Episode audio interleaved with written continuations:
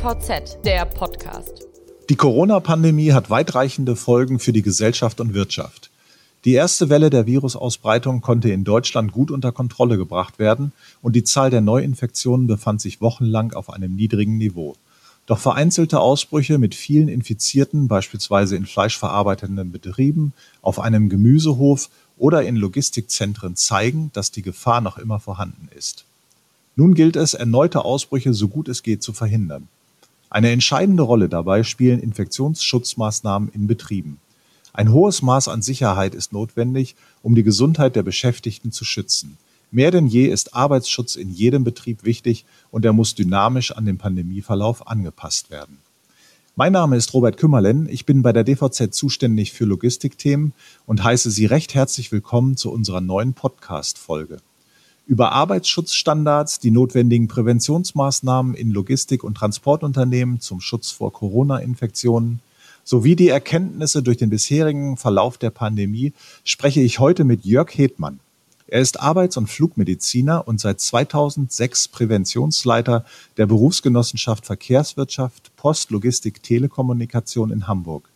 Seit April ist Jörg Hedmann Mitglied des Beraterstabes von Bundesarbeitsminister Hubertus Heil und berät bei der Umsetzung von Gesundheitsschutzmaßnahmen am Arbeitsplatz im Rahmen der derzeitigen Pandemiesituation.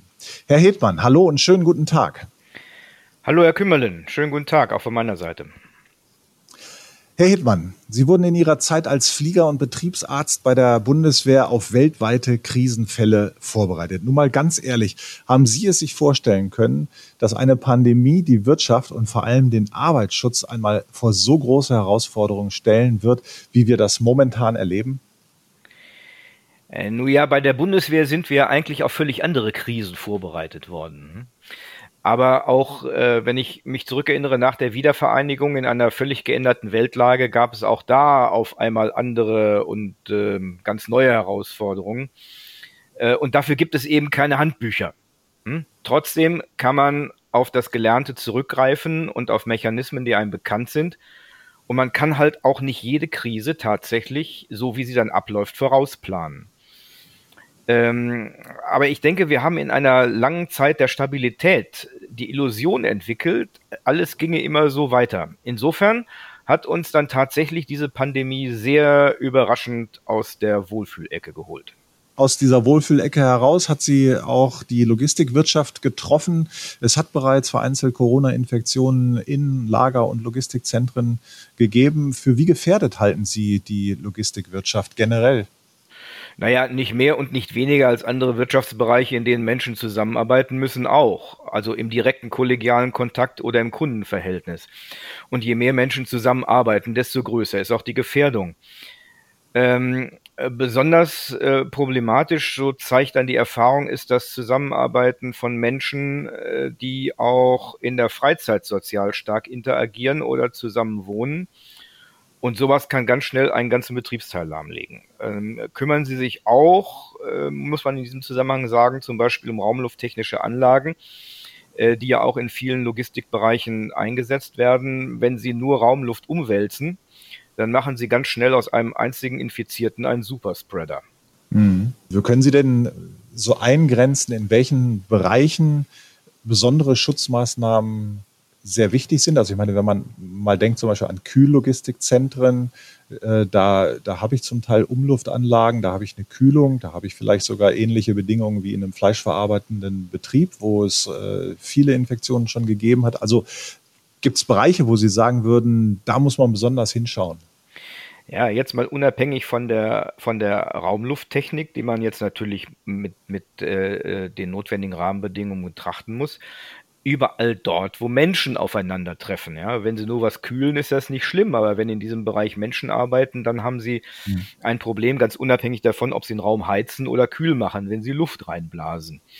Ähm, äh, dort, wo die Arbeitsaufgabe ein Hand in Hand arbeiten, äh, vielleicht sogar Körperkontakt erfordert, müssen die Prozesse, die sie da durchführen, überprüft werden. Ob es so weiterlaufen muss, ob man das auch anders machen kann wo wuseliges Arbeitsleben, das gilt ja so in Auslieferungsbereichen äh, als, als durchaus typisch äh, vorhanden ist, da müssen eventuell Verkehrskonzepte und Verkehrswege neu gedacht werden.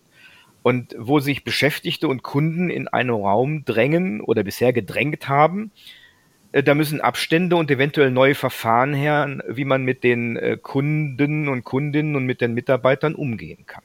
Mhm. Nun sagte ich es zuvor schon, es hat einige Infektionen schon gegeben in Logistikzentren, obwohl die Unternehmen beteuern, auch Arbeitsschutzmaßnahmen umgesetzt zu haben. Wie bewerten Sie im Allgemeinen die Arbeitsschutzmaßnahmen, die in Transport- und Logistikbetrieben umgesetzt wurden? Man kann in einer Pandemiesituation äh, am Ende der, der Infektion, der Infektionsgefahr ja nicht vollständig entkommen, sondern die mhm. Arbeitsschutzmaßnahmen sind dazu da, äh, das, was wir an Risiko beeinflussen können, auch zu beeinflussen. Äh, und ich war äh, schon zu Beginn der Krise positiv überrascht, wie schnell viele Betriebe kreative Lösungen umgesetzt haben um Kundenströme umzuleiten, das vermeidbare Aufeinandertreffen von Mitarbeitenden zu verhindern, etc. Und zwar noch bevor es dazu irgendwelche offiziellen Regeln gab. Also Hut ab. Da spielt schon ganz intuitiv die Erkenntnis mit, dass die betriebliche Existenz ja eventuell vom Funktionieren der Schutzmaßnahmen abhängt.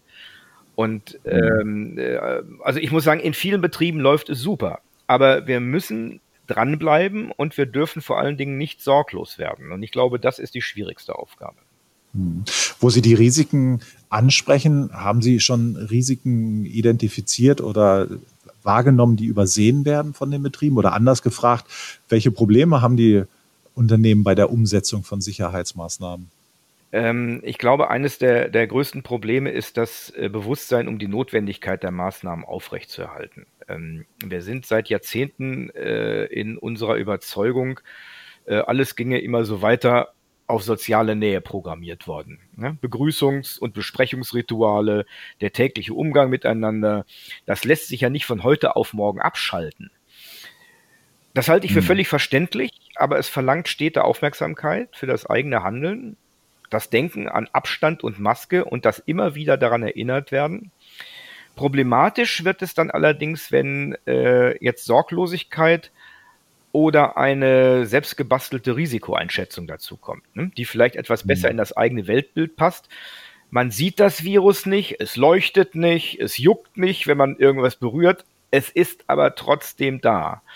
Und mhm. diese, ähm, diese Erkenntnis aufrechtzuerhalten und durchzuhalten, das ist, glaube ich, eines der, ähm, der schwierigsten Probleme, die wir in diesen Bereichen haben.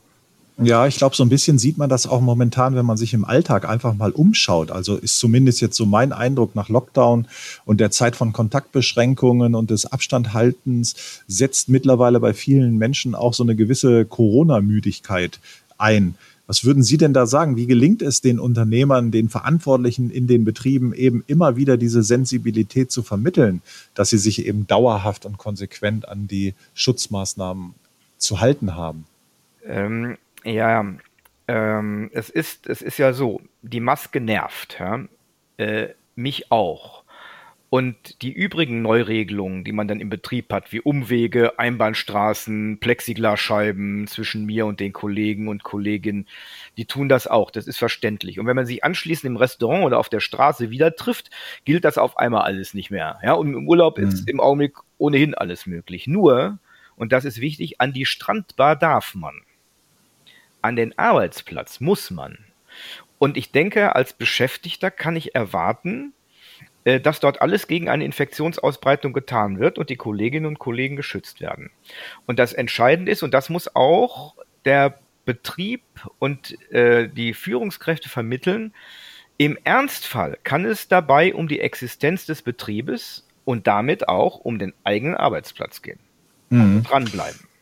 Mhm. Dranbleiben, genau, Abstand halten, Maske tragen, Maske nervt, sagen Sie. Klar, das geht, glaube ich, vielen so. Hände und Gegenstände desinfizieren da haben manche auch Probleme mit. Ähm, und dann kamen noch starre Geschichtmodelle dazu, dass also immer nur bestimmte Personengruppen aufeinandertreffen. Und all das war für viele Betriebe ja auch neu und ungewöhnlich und für die Mitarbeiter.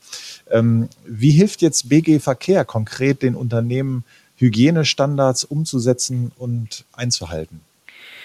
Äh, wir können nun leider nicht in jedem Betrieb persönlich erscheinen und wir kleben ihnen auch keine Abstandsmarkierung auf den Fußboden. Nee, klar. Äh, aber ähm, wir, insbesondere unsere Aufsichtspersonen, stehen Ihnen, wenn Sie das brauchen, mit Rat und Tat zur Seite. Wenn Sie spezielle Fragen haben, wir kommen auch vorbei, wenn Sie das möchten. Wir kommen manchmal auch vorbei, wenn Sie das nicht möchten. Aber ansonsten haben wir sehr früh damit begonnen, Regeln und Informationen auf unseren Internetseiten zusammenzustellen. Und dort können Sie sich für fast alle Branchen von der Reittierhaltung über den Güterverkehr und die Entsorgung bis hin zur Personenbeförderung über die notwendigen und empfohlenen Maßnahmen schlau machen. Und äh, glauben Sie mir, wir wir kennen die Situation in den Betrieben recht gut. Wir können uns nicht alles vorstellen, was bei Ihnen Probleme verursacht. Deshalb verzeihen Sie es uns, wenn wir sie nicht alle aufgreifen, aber wir sind dankbar für Hinweise. Und wir versuchen diese Nöte und äh, Probleme aus den äh, Betrieben in der Logistik wie in unserem ganzen Zuständigkeitsbereich auch in die Gremien zu tragen, in denen wir vertreten sind und in denen wir bestimmte Dinge beeinflussen können. Mhm. Wo Sie gerade sagten, Manchmal kommen sie auch ungefragt vorbei. Haben Sie jetzt in der Transportwirtschaft vor dem Hintergrund der aktuellen Pandemie schon mal Unternehmen so im Fokus gehabt, wo Sie sich gedacht haben, da müssen wir mal hinschauen, da könnte was nicht stimmen? Ähm, äh, das ist eine Frage, wie systematisch kann man äh, solche Dinge angehen. Und natürlich wissen wir von einigen Betrieben, dass es dort schwieriger ist. Wir versuchen das zunächst einmal mit einer Beratungssituation zu lösen, äh, wenn uns das denn dann bekannt wird.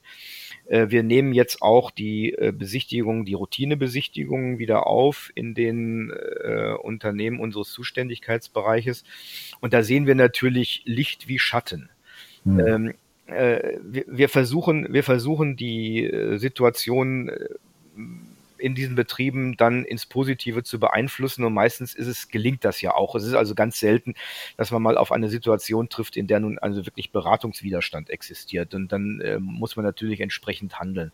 Aber im Allgemeinen ist die Einsicht da und manchmal fehlt halt einfach nur noch der Gedanke des Wie und das Bewusstsein, dass man äh, einpflanzen muss, sagen, diese Maßnahmen, die wir, die uns hier alle nicht gefallen, aber diese Maßnahmen sind die Voraussetzung dafür, dass der Betrieb überhaupt weiterlaufen kann. Hm. Und ich denke, das ist ein wichtiger Punkt.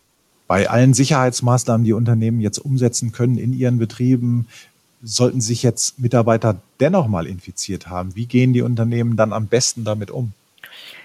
Ähm, ja, wenn ähm, das passiert, greifen natürlich die Infektionsschutzmaßnahmen der zuständigen Stellen. Also Unternehmer und Unternehmerinnen tun dann gut daran, das weitere Verfahren mit den Gesundheitsbehörden abzustimmen. Kontaktpersonen im Betrieb müssen allerdings ermittelt werden und dann wird sich auch zeigen, ob die ergriffenen Schutzmaßnahmen ausreichen, äh, um eine Betriebsschließung zu verhindern. Mhm. Nun entwickelt sich das Infektionsgeschehen sehr unterschiedlich. Manche Regionen sind stark betroffen, andere weniger. Und insofern droht vielleicht auch eine Betriebsschließung in, in äh, ist eine höhere Gefahr in manchen Regionen für Betriebe als in anderen. Sollten Ihrer Meinung nach trotzdem überall die gleichen Standards gelten? Ein Minimalstandard muss überall gelten. Daran müssen wir uns gewöhnen. Und dessen Grundlagen lauten Abstand, Maske, Lüftung, Handhygiene. Und damit werden wir noch eine ganze Zeit lang leben müssen, überall. Und wenn man an diese Dinge denkt, dann ergeben sich fast alle anderen Maßnahmen daraus von alleine. Und keine Insel, äh, Entschuldigung, keine Region ist eine Insel im Pandemiemeer. Ja, alle mhm. speziellen Infektionsschutzmaßnahmen äh, können sich natürlich an der regionalen Situation orientieren. Äh, und dafür gibt es ja das wunderbare Instrument der Gefährdungsbeurteilung, in dem man solche Szenarien äh, vorausdenken und mit den entsprechenden Maßnahmen begegnen kann. Aber es bringt eben nichts, im Betrieb alle zwei Wochen die Regeln zu lockern und dann wieder zu verschärfen. An, mhm. an, einen Mindeststandard müssen Sie in der Zukunft überall behalten. Mhm. Über die Maßnahmen, die wesentlichen Maßnahmen haben wir ja auch schon gesprochen und sie sind genannt und ich glaube auch mittlerweile überall bekannt. Ist denn denkbar, dass die Arbeitsschutzmaßnahmen verschärft werden müssen? Sollten sich jetzt die Infektionszahlen wieder deutlich erhöhen? Naja, wir haben im Augenblick eine Situation, die man mit einem gewissen sorgenvollen Blick betrachtet. Mhm. Äh, ähm, wichtig ist, dass wir wohl dann eher gesamtgesellschaftliche Einschränkungen zu ertragen haben. Wenn in einem Betrieb die Mindeststandards dauerhaft und konsequent umgesetzt werden, besteht aus meiner festen Überzeugung zumindest eine gute Chance, dass es dann keine allzu tiefgreifenden Auswirkungen auf den ohnehin ja Pandemie angepassten betrieblichen Alltag geben wird. Ähm, wenn man, wenn man äh, die Maßnahmen konsequent durchzieht, dann sieht das, dann sieht das gut aus, was den äh, Weiterlauf des Geschäftsbetriebes angeht. Aber es kann natürlich niemand in die Zukunft gucken. Hm, was genau meinen Sie mit gesamtgesellschaftlichen Beeinträchtigungen? Naja, also wenn jetzt die Infektionszahlen ansteigen, dann ist das ein Problem der gesamten Gesellschaft und nicht der Arbeitswelt äh, oder nicht in erster Linie der Arbeitswelt. Die mhm. Arbeitswelt ist noch am besten äh, standardisierbar und ähm, mit unseren Arbeitsschutzstandards und Regeln und Überwachungsmaßnahmen kriegen sie das ja auch einigermaßen in die Betriebe und in die Regionen. Aber wenn wir uns jetzt umgucken, äh, die Sonne scheint, die Leute möchten gerne in die Restaurants gehen, die möchten gerne ans Wasser, die möchten in die Berge, die möchten dahin, wo eigentlich alle anderen auch hinwollen, und zwar gleichzeitig. Mhm. Und das wird in einer Situation mit ansteigenden Infektionszahlen sicherlich sehr schwierig werden, das so durchzuhalten. Und die Frage ist, ob wir hier dann mit gesamtgesellschaftlichen Einschränkungen wieder zu rechnen haben. Mhm. Nun sind manche der Meinung, man könnte mit mehr Testen vielleicht noch mehr erreichen und ähm, dann vielleicht auch sich freier bewegen, sei es jetzt im Betrieb oder in der Freizeit. Und manche Logistikunternehmen bieten ja auch tatsächlich schon für ihre Mitarbeiter Corona-Tests an. Ähm, da war dann oftmals auch ein Infektionsgeschehen im Betrieb vorausgegangen. Was halten Sie äh, davon, von Corona-Tests in Betrieben? Ja, schöne Antwort, kommt drauf an. Ne? Also, wenn ein Logistikunternehmen äh, in Risikogebiete fährt. Und man kann mit einer solchen Maßnahme der Belegschaft die Unsicherheit und die Ängste nehmen, die damit zusammenhängen. Dann kann das in der Hand des betriebsärztlichen Dienstes eine sinnvolle Maßnahme sein. Ansonsten würde ich sagen, gehören solche medizinischen Maßnahmen in das Gesundheitswesen. Und auf keinen Fall darf, eine solches, ein, darf ein solches Angebot dazu führen, dass kranke Beschäftigte mit der Aussicht auf einen schnellen und unverbindlichen Corona-Test dann auf einmal in den Betrieb gelockt werden. Das wäre kontraproduktiv. Mhm. Also wenn es sowas gäbe wie einen Schnelltest, äh, morgens mal eben gucken, ist derjenige sozusagen nicht ansteckend, äh, dann darf er rein, das würden Sie nicht befürworten. Äh, nein, äh, zumal sie damit ja nur eine Scheinsicherheit erzeugen. Ne? Bis, bis, mhm. bis man äh, Corona positiv und äh, ansteckend wird, das hat ja auch einen Vorlauf. Ähm, ja. Und äh, abgesehen von dem, von dem Aufwand, den es, den es erfordert, ähm, führt das eher zu einer Verunsicherung oder zu einer Scheinsicherheit, als dass wir dann nachher eine sinnvolle Maßnahme raus haben. Das ist genauso wie es im ersten Arbeitsschutzstandard noch drin stand, äh, dass man Fieber messen soll. Was soll der Betrieb Fieber messen? Das ist, äh, dafür sind sie nicht ausgerüstet. Und was soll man mit dieser Information dann anfangen? Der, ähm, der, wesentliche, der wesentliche Aspekt ist, dass äh, den Mitarbeitern klar ist, dass wenn sie tatsächlich eine eine Erkrankung haben, die symptomatisch in das Erscheinungsbild äh, von Covid-19 passt, dass die damit dann auch bitte sich in das Gesundheitssystem begeben und nicht in den Betrieb.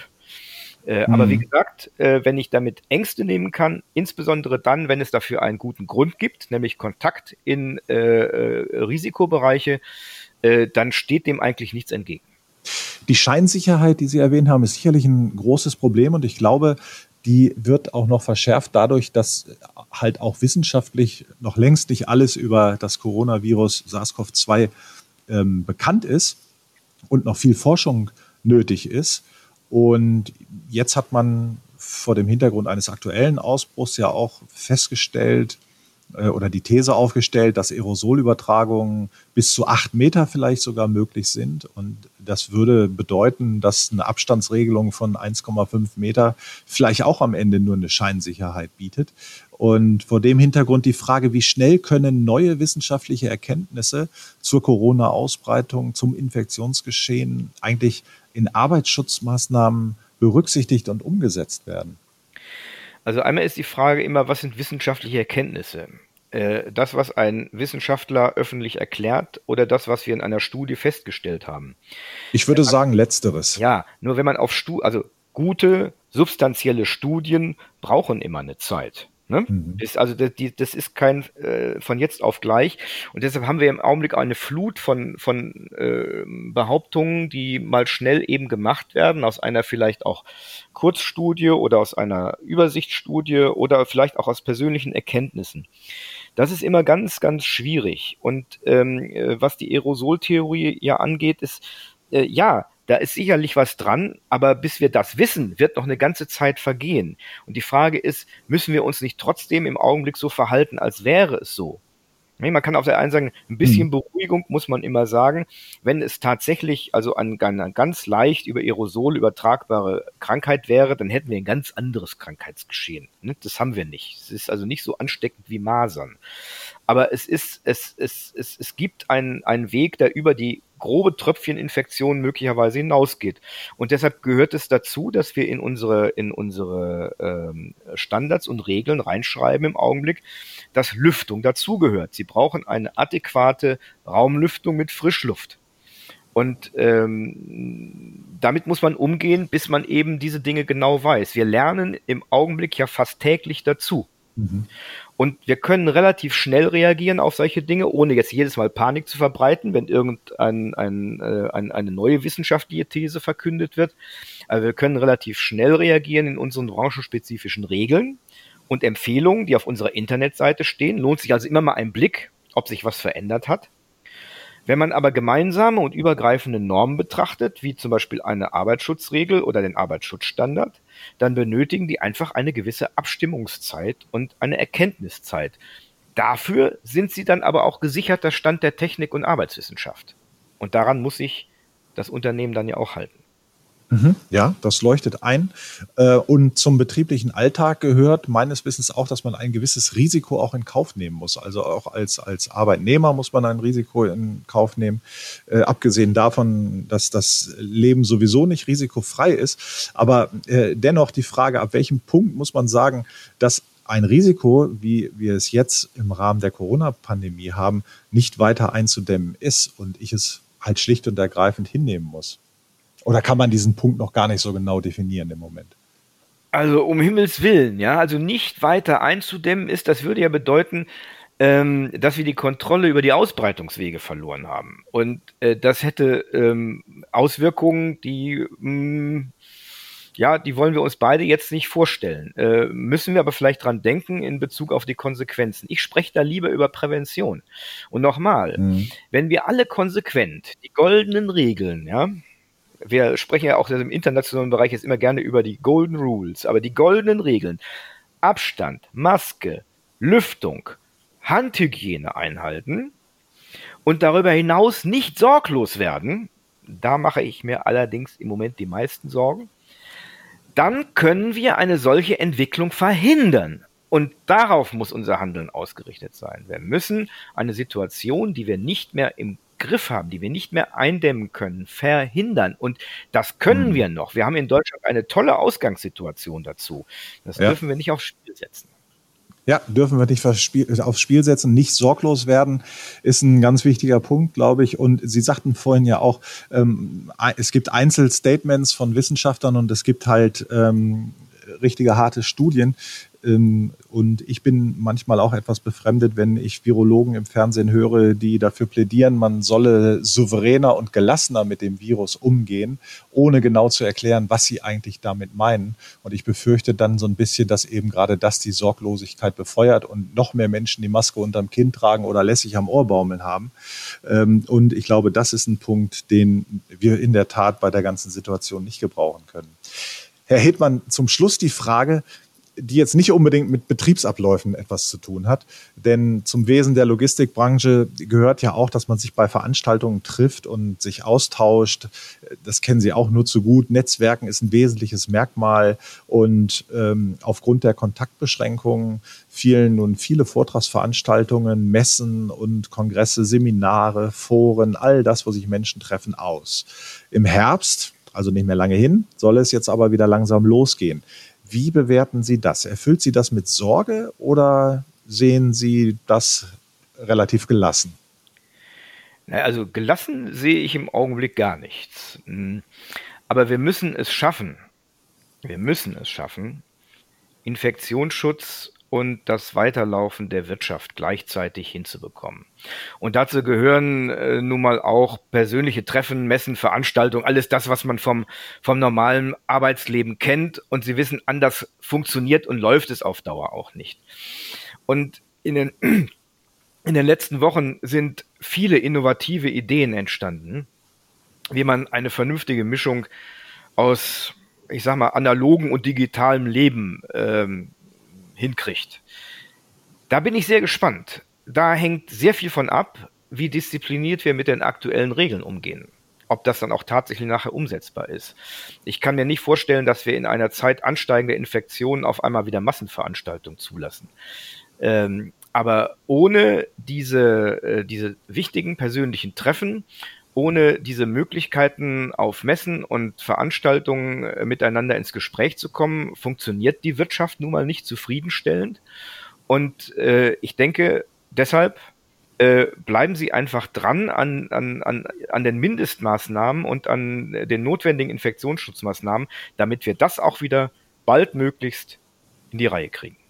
Ja, nicht alles lässt sich durch virtuelle Meetings eins zu eins ersetzen. Ähm, das ist wohl richtig. Und ähm, ja, der weitere Fortgang der Pandemie ist ungewiss. Doch wir können etwas tun, um uns und unser Umfeld zu schützen. Dem Arbeitsschutz kommt daher in dieser außergewöhnlichen Zeit eine außergewöhnlich wichtige Rolle zu und natürlich den Hygiene- und Verhaltensmaßnahmen. Herr Hedmann, ich danke Ihnen recht herzlich für Ihre Einschätzung bis hierhin. Vielen Dank, Herr Kümmerlen, für das Gespräch und bleiben Sie gesund. Dankeschön. Ihnen, liebe Hörerinnen und Hörer, vielen Dank für Ihr Interesse und bis zum nächsten Mal.